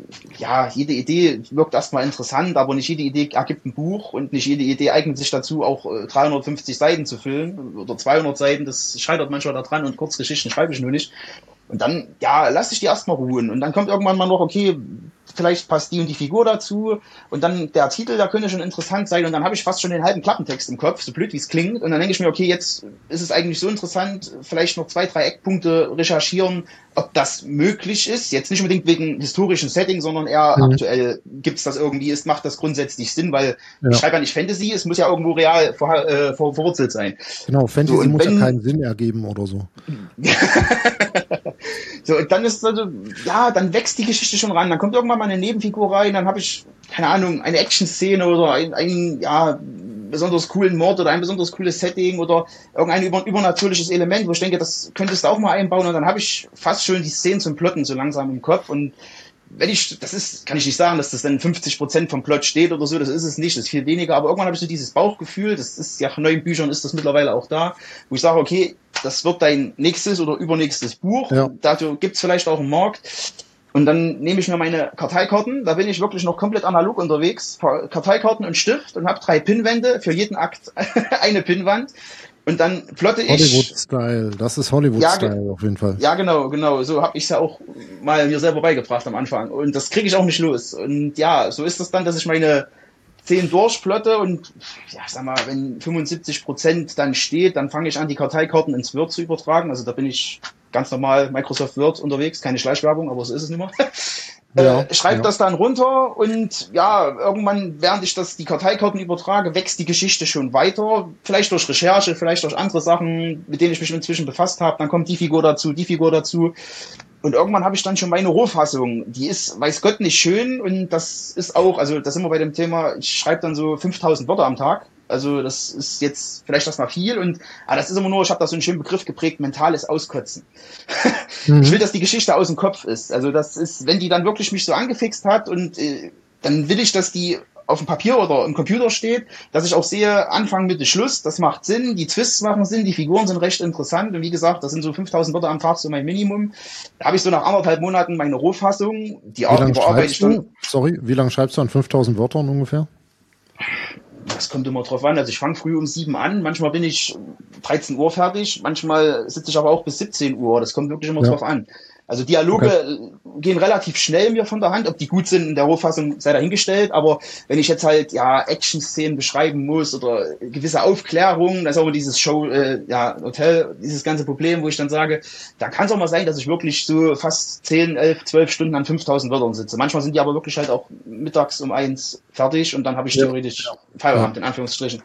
So, und wenn die Rohfassung fertig ist, dann kopiere ich das Ganze und gehe damit nach äh, Papyrus, ein Softwareprogramm, wer es noch nicht kennt, was direkt für Autoren eins von vielen und ob das jetzt das Beste ist, dann mal dahingestellt. Habe ich, äh, wenn ich, wenn, wenn ich mal einhaken darf, da habe ich in der letzten ja. Folge, falls das in der chronologisch korrekten Reihenfolge kommt, gerade mit dem äh, Benjamin Brückner, den, den ich eingangs schon erwähnte, drüber ja. gesprochen, ausführlich. Der benutzt das nämlich auch, Papyrus-Autor, da ist das auch verlinkt. Also wen das mal tiefergehend ja. interessiert, wie das funktioniert und warum das anders und vielleicht besser ist als Word zum Beispiel. Letzte Folge. So, okay. Gut. Genau, nee, aber es ist halt wirklich, wie gesagt, es gibt ja zig Schreibprogramme und jeder hat da irgendwo seine Daseinsberechtigung und ich sage so, die Funktion, die Papyrus anbietet, 80 Prozent nutze ich davon nicht. Also das erschlägt mich selber, das ist mir auch dann zu viel äh, mhm. Technik und Systematik dahinter, aber so diese normalen Sachen, Korrektor, Stilanalyse und wenn man dann die alleine die Wortdoppelung rauszunehmen, das hilft mir schon extrem beim Überarbeiten.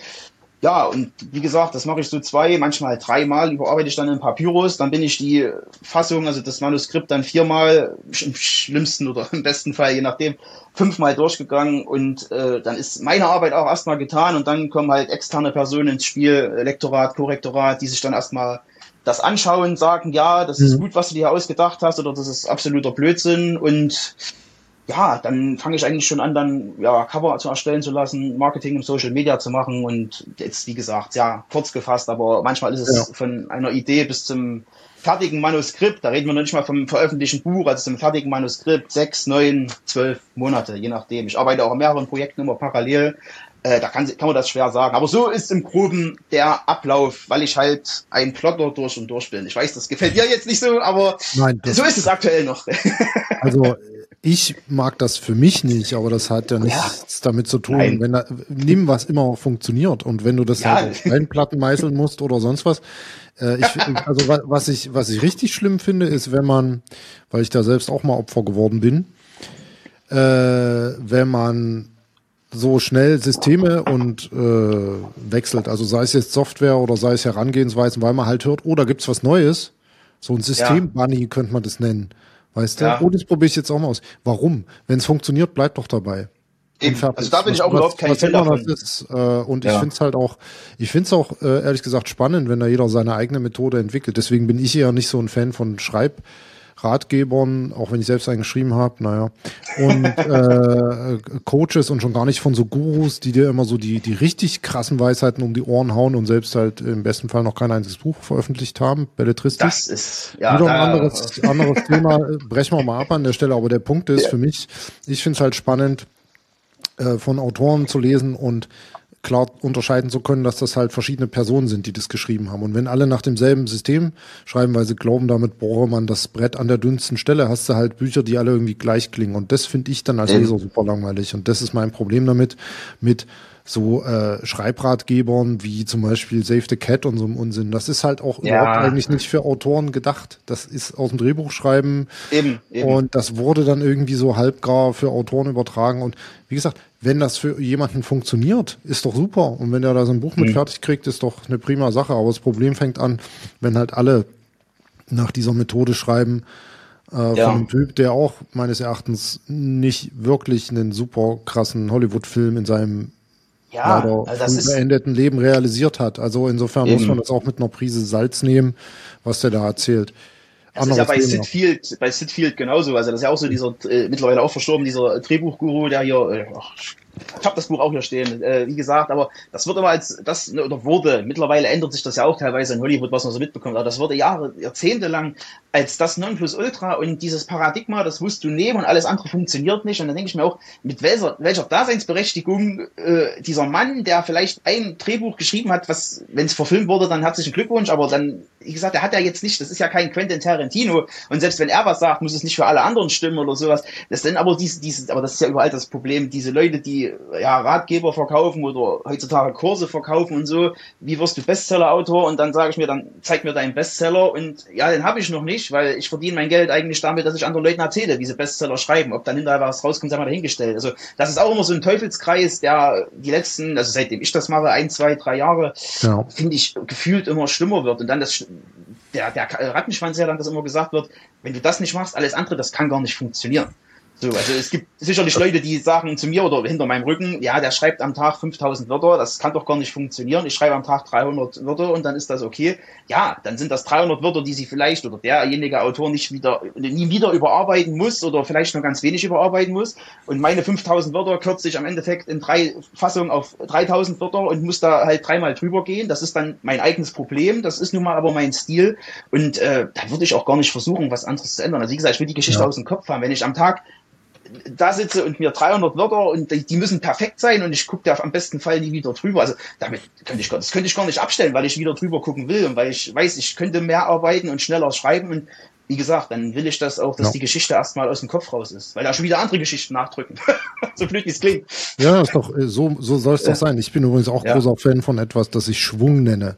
Und wenn ich ja. mir am Tag 300 Seiten, äh, 300 Seiten, 300 Wörter so rausquäle, dann habe ich, glaube ich, ein Problem. Dann sollte ich mal wirklich spazieren gehen und über die Story nachdenken und mein Verhältnis ja. zur Story und zum Schreiben vielleicht auch mal hinterfragen. Nicht im Sinne von aufhören zu schreiben, sondern einfach habe ich hier vielleicht einen Ansatz, der nicht mit dem, was ich eigentlich machen möchte, übereinstimmt. Mhm. Und das ist halt genau das Thema. Klar kann, das ist, ich finde es halt so gefährlich, weil gerade viele neue Autoren, aus denen großartige Autoren werden könnten, von sowas vielleicht ja. auch echt schon vorm ersten Flug abgeschossen werden. Und ja. das ist, das finde ich dann wirklich problematisch und auch ein bisschen ärgerlich, weil wenn du halt auf jemanden triffst, so ein Guru, der dir halt so eine Methode verkauft, die für dich aber überhaupt nicht funktioniert. weil du halt anders drauf bist. Und der erzählt ja aber immer, nur mit meiner Methode kannst du es schaffen. Und dann quälst du dich halt durch und dann schaffst du vielleicht dein erstes Buch zu veröffentlichen. Dann bist du furchtbar stolz, weil du es wirklich geschafft hast. Und danach hast du mhm. überhaupt keinen Bock mehr, weil das ja. für dich eine Qual war. Ich finde das eh völlig seltsam, wenn Autoren so ein Zeug erzählen wie, ja, also mich quält das Buch. Da, da ist wie, wie wenn mir Schweiß auf die Schreibmaschine tropft und so ein Unsinn. Ähm, das Ding ist, und genau auch diese Einstellung, naja, also mit 5000 Wörtern am Tag in der Stunde oder was auch immer, äh, kann mhm. man ja keine Kunst schreiben. Das muss ja dann schnell hingeschluderter Schrott sein. Das ist auch, mh, hm, ja, also was ist denn, wenn jetzt wirklich ein Autor sechs Jahre für ein Buch braucht? Dann frage ich ja. mich, wie viel Stunden am Tag befasst er sich mit seinem Buch. Und ich nehme es nur ganz, ganz wenigen Leuten ab, dass sie wirklich sagen, ich sitze genau wie der GS Foster jeden Tag meine fünf, sechs irgendwas Stunden da und mhm. denke über das Buch nach. Das mache ich drei ja. Wochen lang und dann dauert es nochmal drei Monate, bis ich das Buch fertig schreibe. Punkt und dann geht's direkt zum Verlag.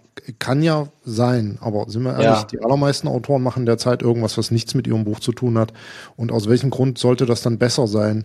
Wie, in welcher Welt wird ein Musiker schlechter, je öfter er übt, oder ein äh, Sportler schlechter in seinem Sport, je, je öfter er trainiert? Weil Schreiben auch mal, genau. steht zum Beispiel auch in meinem Schreibratgeber. Ich bin ja auch so äh, nebenberuflicher Guru eigentlich. ähm, da steht drin, Schreiben ist Üben fürs nächste Buch. So, und wer viel schreibt, der viel übt. Genau so ist es. Ja, genau so ist es. Das trifft es perfekt. Also und alles ja, andere, tut auf keinen Fall.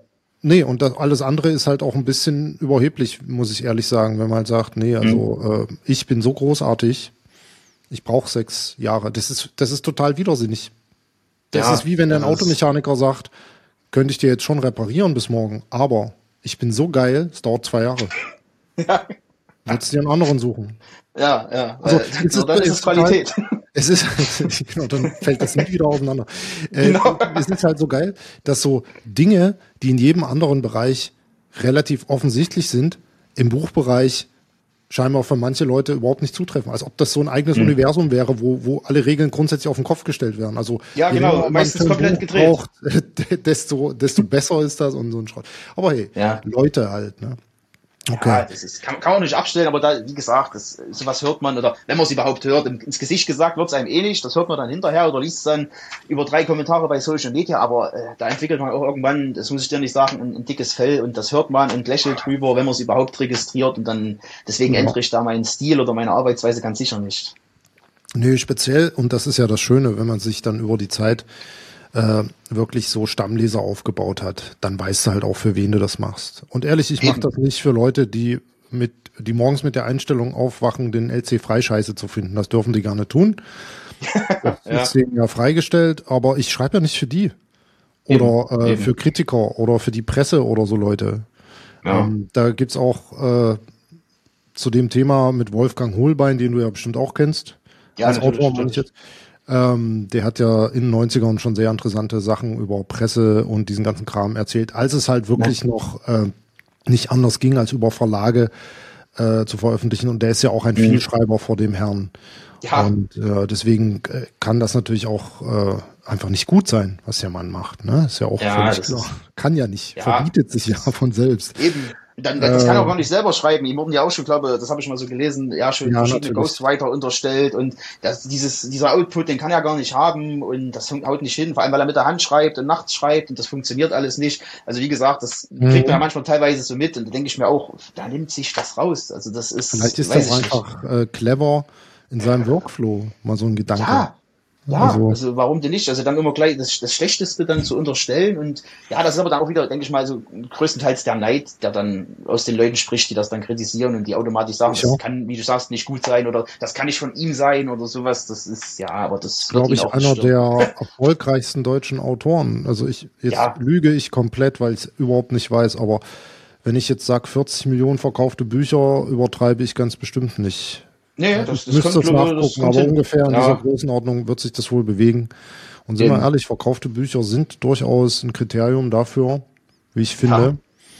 Ja. Mm, ähm, also die Qualität des Schreibens ist was derart Subjektives, dass ich dazu nichts sagen kann. Aber wenn man jetzt sagt, Leute sind bereit, für Bücher dieses Menschen Geld zu bezahlen, muss ich ehrlich mhm. sagen, dann kann es so schlecht nicht sein. Eben. Das hat Oder durchaus diesen langen Zeitraum. Genau, und auch über einen, also nicht indem man sie mit einem geilen Cover scammt und dann stellen die fest, die Geschichte ist ja totaler Schrott und bezahlen dir nie wieder Geld. Nein, über mehrere ja. Jahre, Jahrzehnte in seinem Fall. Äh, und das, das Ding ist, ich habe auch mal äh, irgendwo gehört, ähm, ich bin ja noch länger als ich Autor bin selbstständig und da mhm tust du dich ja auch so um, sammelst Informationen, auch so Mindset-Geschichten und sowas. Das ist übrigens ja. auch ein Feld, wo die Gurus mal so richtig aus dem Boden schießen. Und die wollen dann aber auch richtig Kohle. Also, also ja. richtig, richtig Kohle. Ja, Persönlichkeitsentwicklung, das ist. Genau. Also selbst komplette Windbeutel, aber na egal. Sprechen wir von was anderem. Aber der Punkt ist, ich habe da irgendwo mal auch einen schlauen Satz aufgeschnappt. Äh, und der war, wenn du jetzt, also du, du bist jetzt an einem Punkt, wo du sagst, also ich möchte mich ganz selbstständig machen, irgendwie von meinem eigenen, von meiner eigenen Arbeit, die ich mir selbst schaffe, sozusagen leben. Mhm was könnte ich denn machen? Das ist ja wirklich ein Problem. Du hast vielleicht den Impuls, dass du sagst, ich möchte nicht mehr angestellt arbeiten gehen, ich möchte aber auch nicht voll auf der Couch rumliegen. Ich möchte schon was tun, aber was kann ich denn machen? So. Und das Problem ist, natürlich ist das Naheliegende dann sowas wie, keine Ahnung, ich werde jetzt bis morgen Bitcoin-Millionär. Ja, kann man schon machen. Das Problem ist, ja. irgendwann wird ja. man feststellen, vermutlich relativ schnell, auch das ist sehr viel Arbeit, wenn man nicht einfach nur auf Geld verlieren möchte, sondern tatsächlich, oder YouTube-Creator oder sowas. Das ist auch nichts, was ja. man, was man mal so eben wie wir jetzt hier so nebenher macht, wenn man damit Geld verdienen möchte. Also, richtig, dann heißt richtig. das auch wieder viel harte Arbeit. Und wo ist das Problem? Durchhaltevermögen.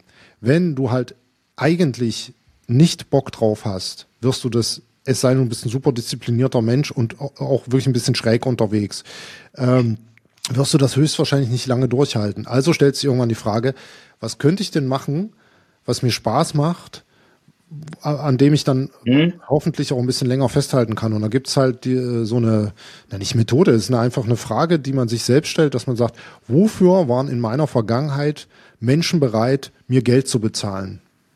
Ja. Und das fand ich, kann man sich mal auf der Zunge zergehen lassen, falls man zufällig in der Situation oder so ist. Ja, das ähm, stimmt. Und das ist halt das Ding. Und ich glaube, wir beide können halt äh, absolut mit Sicherheit sagen, also wenn für was auch immer wir so in der Zukunft vorhaben, aber äh, für Bücher, die wir geschrieben haben, haben Menschen freiwillig Geld bezahlt. Das war für mich ein sehr erhebendes Gefühl, auch schon ab Buch ja. 1 bis 10 war der Hammer, weil du ja immer noch so ein Realitätsflash hast, dass du halt sagst, warte mal, eben war ich selbst noch nur Leser und plötzlich habe ich selbst welche. Wie krass geil ist das denn bitte? Ja, das stimmt. Das, ähm, stimmt. Also, das also Gefühl das lässt auch nicht nach, muss ich sagen. Nö, also, du nö, hast jetzt schon mehr Bücher geschrieben als ich, aber wie gesagt, ich bin jetzt äh, bei Buch 9 kurz vor der Veröffentlichung. Alles Ghostwriter. Alles Ghostwriter. Okay, gut, dann habe ich nichts gesagt. nee, aber das ist wirklich so, das ist auch ein Privileg, wo ich wirklich sagen muss, also da, äh, das, wie gesagt, das, das nehme ich also bis jetzt, sage ich mal, nie für selbstverständlich. Und ja.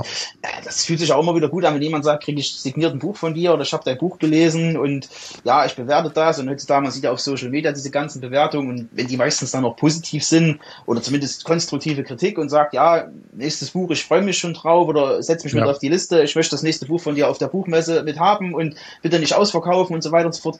Das ist jedes Mal ein Gefühl, also da muss ich sagen, da habe ich auch dieses innerliche oder auch äußerliche Grinsen im Gesicht und das, das lässt auch nicht nach, muss ich ehrlich sagen. Ich hoffe auch, dass ich mir das so bewahre. Ja, weil ich finde, das sind halt auch Systeme, die machen für mich unglaublich viel Sinn. Du schaffst ja. etwas Kreatives, andere Menschen bezahlen dafür, was dir ermöglicht, mehr Zeit dafür aufzuwenden, Kreatives zu schaffen. Das ist, finde genau. ich, eine sehr schöne Form der Wertschätzung, die macht für mich auch Sinn. Weil ja, die Menschen mussten das Geld auch mit irgendwas verdienen. Das ist denen in den meisten Fällen auch nicht einfach geschenkt worden oder vom Himmel gefallen. Das heißt, die überlegen sich schon, wofür, wofür die das ausgeben. Und da kann man sich durchaus geehrt fühlen, wenn sie es für das Buch ausgeben, das du geschrieben hast. Also das finde ich halt super geil. Und daran wird sich auch nichts ändern. Und wie gesagt, das ist für mich so ein geschlossenes System. Und dann hörst du halt ab und zu mal so diese, die, aus, so aus der Künstlerecke, nee, das ist doch alles Mist, das ist doch alles Kommerz und hat überhaupt nichts mit Kunst zu tun. Und ja, äh, ich, ich, ich verstehe das ja. nicht. Das sind Ansätze, die für mich einfach, wenn du mal zwei Schritt weiter als von der Tapete bis zur Wand denkst und vielleicht so auch mal aus deiner eigenen, sagen wir mal, Empfindungsblase rauskommst und mal wirklich ja. Butter bei die Fische hergehst und sagst, ist das, was ich da jetzt erzähle, ergibt das in irgendeiner Welt eigentlich auch rationalen Sinn? Also hm. dieses, dieses Kunstverständnis, aber das ist halt so tief verwurzelt. Du kennst das bestimmt auch, wenn du jemandem erzählst, ja, ich bin Autor und schreibe so Bücher, kommt halt ja. entweder, na sicher so Sachbücher. Nee, Romane. Ja. Und davon kann man leben oder und was machst du so hauptberuflich und solche Dinge ja. halt. Ne? Also das, das zeigt ganz einfach, ohne das jetzt ergründen zu wollen, warum das so ist. Das zeigt ganz einfach, dass da auf einem ganz tiefen Level echt so Mindsets in den Köpfen der Menschen existieren, die sind ein bisschen gruselig. So nach dem Motto, ja. ähm, alle wollen tanzen, aber den DJ will keiner bezahlen. Und ja, das stimmt, das stimmt. Das hast, da triffst du halt öfter mal drauf. Und aber man ist ja Autor, da fällt einem dann eine lustige Antwort ein.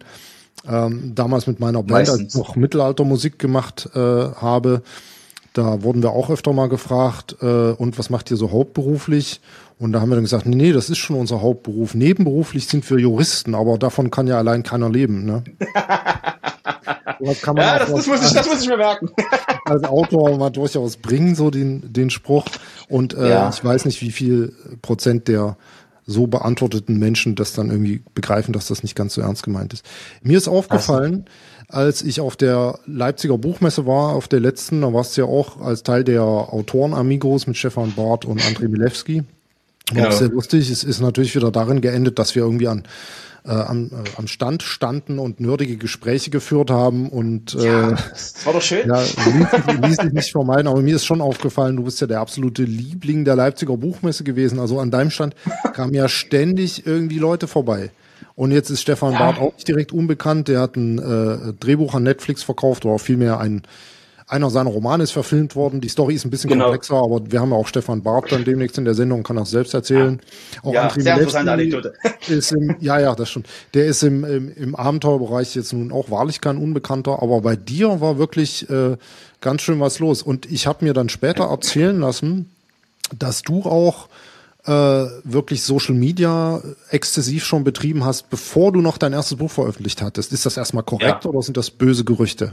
Nein, das ist alles korrekt, alles korrekt. Mhm. Also das ist, ich habe im März 2021 habe ich meinen Instagram-Account angelegt und habe ein Buch beworben, das erst im Oktober 21 äh, veröffentlicht wurde. Also von daher, und so würde ich es auch jederzeit wieder machen und so empfehle ich es auch. Also wenn ich mir das rausnehmen darf, das ja, angehenden Autoren zu empfehlen, äh, so würde ich das auch immer wieder machen. Also äh, wie gesagt, man darf natürlich jetzt nicht mehr Zeit am Handy verdatteln und das Buch fällt dann hinten runter und es ist noch gar nicht fertig, dann kommt man natürlich in andere Probleme.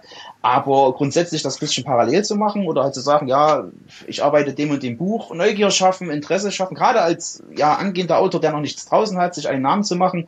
Äh, mhm. Ja, und gerade mit Social Media, das kostet nichts außer Zeit, sich gut und ja, manche sagen dann Datenschutz und hier und das. ja, gut, das schon, aber jetzt, du musst keine, kein, keine Ahnung, kein E-Mail-Newsletter aufbauen, wenn sich ohne Buch sowieso keiner einträgt und äh, ja. Website Webseiten und so weiter und so fort. Also mhm. das, man braucht ein Handy oder einen Internetzugang, dann lädt man sich die App runter und ist online und kann sagen, hier, ich schreibe gerade ein Buch und ich nehme euch jetzt mit auf meine Reise und das Buch erscheint in sechs, sieben, acht, zehn Monaten und ja, so schafft man Neugier und das hat bei mir recht gut funktioniert. Das war jetzt nicht, dass ich das irgendwo vorher gelesen habe. Ich habe einfach gedacht, warum soll ich nicht jetzt schon vorher äh, für mein Buch werben, wenn ich parallel dran schreibe, die Leute an dem Prozess dran teilhaben und das kam gut an, ja. Learning by doing mal wieder. Ähm, genau so ist es. Genau womit ist es. hast du, womit hast du sie denn gekriegt? Weil du hast ja sicher noch keine Stammleser gehabt oder überhaupt Leser ohne nee. Ähm, dann hast du dich praktisch auf Social Media, ich habe es auf Instagram dich zuerst gesehen. War das so der Weg? Instagram und dann TikTok ja. oder was andersrum? Nein, nein, nein, nein. Also Instagram, da wie gesagt, das wirklich schon jetzt dann fast drei Jahre. Äh, mhm. Facebook ist ja dann, läuft ja nebenbei, was man bei Instagram ja, postet, kann man ja bei ja, Facebook, ja. das ist unter ferner Liefen. Und TikTok bin ich tatsächlich ja erst seit letztem Jahr im Sommer. Also da habe ah, ich okay. mich äh, wirklich äh, ja zwei Jahre dagegen verwehrt war selber nie der Typ, der sich vor der Kamera gesehen hat. Da sind wir wieder wie am Anfang. Ich wollte eigentlich mal nie ein Foto von mir zeigen, aber das, so hat sich das mittlerweile gewandelt. Ja, ja. Äh, es macht mir mittlerweile auch sehr viel Spaß bei TikTok über den Mehrwert. Das sei jetzt mal dahingestellt. Aber es ist eine Plattform, die gut wächst. Und äh, ja, aber Instagram, damit ging es los. Damit ist auch die Bubble gewachsen. Und ja, wie gesagt, irgendwann habe ich als erstes mal meinen Titel gesagt, habe halt selber so, was ich mir beigebracht habe, Dreiaktstruktur, Plotten und so weiter, habe einfach mal ein Foto davon gemacht, habe geschrieben, mhm. das sind meine Gedanken, zwischendurch mal noch eine Buchrezension von dem, was ich selber gern lese, dann wussten die Leute schon, okay, der steht auf keine Ahnung, Stephen King, Stephen Sebastian King. Fitzek und so weiter und so fort, ja, diese ganzen ja. so, da wussten die schon, okay, von dem erwarten wir jetzt kein Romance-Buch. Okay, und irgendwann ja. kam dann das Cover und da muss ich sagen, mit meinen Covern, da habe ich auch riesen Glück gehabt. Das, das habe ich auch dann zum Beispiel bei der Leipziger Buchmesse gesehen, äh, wurde mir am Anfang auch gesagt, ja, graue Cover, schwarz-weiß und das geht nicht und das läuft nicht und dann habe ich gesagt, okay, gerade erst recht will ich jetzt ein graues Cover haben. Und äh, die Cover ziehen die Leute einfach an. Ja. Sicherlich auch die Titel, die sind immer so etwas reißerig, so in Richtung John Sinclair. Also man weiß dann schon, um was es dann geht, wie der Geist eines Psychopathen, der Dämon in den Dünen und so weiter und so fort. Aber mhm. diese Cover und wenn man dann die sechs Bücher dann, wie gesagt, in Leipzig auf der Buchmesse an einem Stand sieht, ja, du hältst gerade in der Kamera, in die Kamera wunderbar. Und dann sind wirklich viele Leute stehen geblieben, haben halt diese graue Wand dann gesehen, mhm. mit diesen Monstern, sage ich jetzt mal da drauf. Und das hat halt im Social Media auch schon funktioniert. Das weckt Interesse, die Leute bleiben hängen, lesen den Titel, lesen dann den Klappentext Text. Und so habe ich dann auch häppchenweise das Buch halt angeteasert und ja, irgendwann gesagt, jetzt könnt ihr es vorbestellen und jetzt ist es erhältlich und habe dann zwei Monate nachdem Band 1 rausgekommen ist, direkt Band 2 hinterhergeschoben. Das war dann kurz vor Weihnachten und dann der den also nächsten Band. Schon, sorry, wenn ich da mal unterbreche, ja. der, der, war aber auch schon so ein bisschen dann vorgeschrieben sozusagen. Ja, auf jeden Fall. Auf okay. jeden Fall. Also ich, wie ja. gesagt, ich arbeite immer an zwei Büchern parallel. Dann, mhm. Deswegen habe ich auch die hohe Schlagzahl rausgehauen, dass ich wirklich die Penny Archer-Reihe habe ich sechs Bücher in zwölf Monaten veröffentlicht. Also alle ja, zwei Monate ein. Buch. Mhm das Thema, äh, das Tempo habe ich jetzt nicht mehr so, aber das war dann auch am Anfang wieder, dann hat sich das so umgesprochen und gesagt, Mensch, der haut hier ein Buch nach dem anderen raus, der schreibt schneller, als wir lesen können. Äh, ob die Leute deswegen gleich die Bücher gekauft haben, aber man war wieder im Gespräch. Man war halt dann ja, irgendwann, ja. ja, das ist dieser Autor und mit der Reihe und der mit den grauen Covern und der mag Stephen King und äh, so hat sich, obwohl ich das nie jetzt so deswegen allein forciert habe, hat sich dann irgendwie so eine kleine Marke aufgebaut. Und ja, das war ja nun mitten in der Corona-Zeit und letztes Jahr die Leipziger Buchmesse war das erste Mal, dass die Leute auch mich persönlich treffen konnten, als ich dort mit dem Stand mit André und Stefan war. Ja, und dann, ich sag's jetzt mal so salopp, haben die mir fast die Bude eingerannt. Ich muss es jetzt mal so sagen. Also von meinem ersten, ja, ja, ja also von meinem ersten Band war ich äh, am Messe Samstagabend dann ausverkauft. Und da hatte ich weiß Gott nicht wenig Bücher mit, weil gerade ja. der erste Band einer Reihe wird ja am meisten gekauft, so soll es ja sein. So, da war ich dann auch dezent schockiert. Es war schön, dass es so war. Und wie gesagt, viele neue Leser und auch da hat sich bewiesen, ja, die Cover ziehen, die Texte ziehen und wenn man dann halt sich mit den Leuten unterhält und erklärt ein bisschen, was mhm. dahinter steckt mit diesem, ja, Psychothriller, Horror-Mix und so weiter. Das ja. hat dann die Leute auch angesprochen. Und deswegen sage ich ja, also das funktioniert. Da ist da eine kleine Marktlücke, die habe ich nicht entdeckt, aber ich bin in dieser Marktlücke drin und das funktioniert ganz gut. Ja. Also man weiß auch, wenn man die Cover und so sieht, äh, auch auf der Wand hinter dir, das ist ja auch so ein bisschen von der Messe. Ja. Du weißt ja, halt, genau. also wenn, wenn du ein bisschen in der Bookbubble unterwegs bist auf Social, Social Media, bevor wir uns persönlich kennengelernt haben, wusste ich auf jeden Fall schon, wer du bist, hatte auch eine Vorstellung, wie die Bücher aussehen. Und das ist auf jeden Fall auch sehr viel wert versus mach bitte dasselbe Cover wie alle anderen. Es, Ganz es genau. hat auch, ich meine, das ist ein schmaler Grad. Ich würde auch nicht empfehlen, jetzt zu krass abzuweichen, weil es einfach gewisse Genre-Erwartungen gibt und das Cover hat vor allem eine Aufgabe, nicht schöne grafische Kunst zu sein, sondern auf den ersten Blick klar zu machen, um was geht's da. Und Richtig. dass, dass bei dir halt eben keine Thriller sind in dem Sinne, dass es halt äh, so realistische Serienmörder-Psycho-Thriller sind, sondern dass halt dieses übernatürliche Element eine Rolle spielt. Da ist halt Nebel oder auch in, in diesem Wüstendämon so ein bisschen diesen Sand.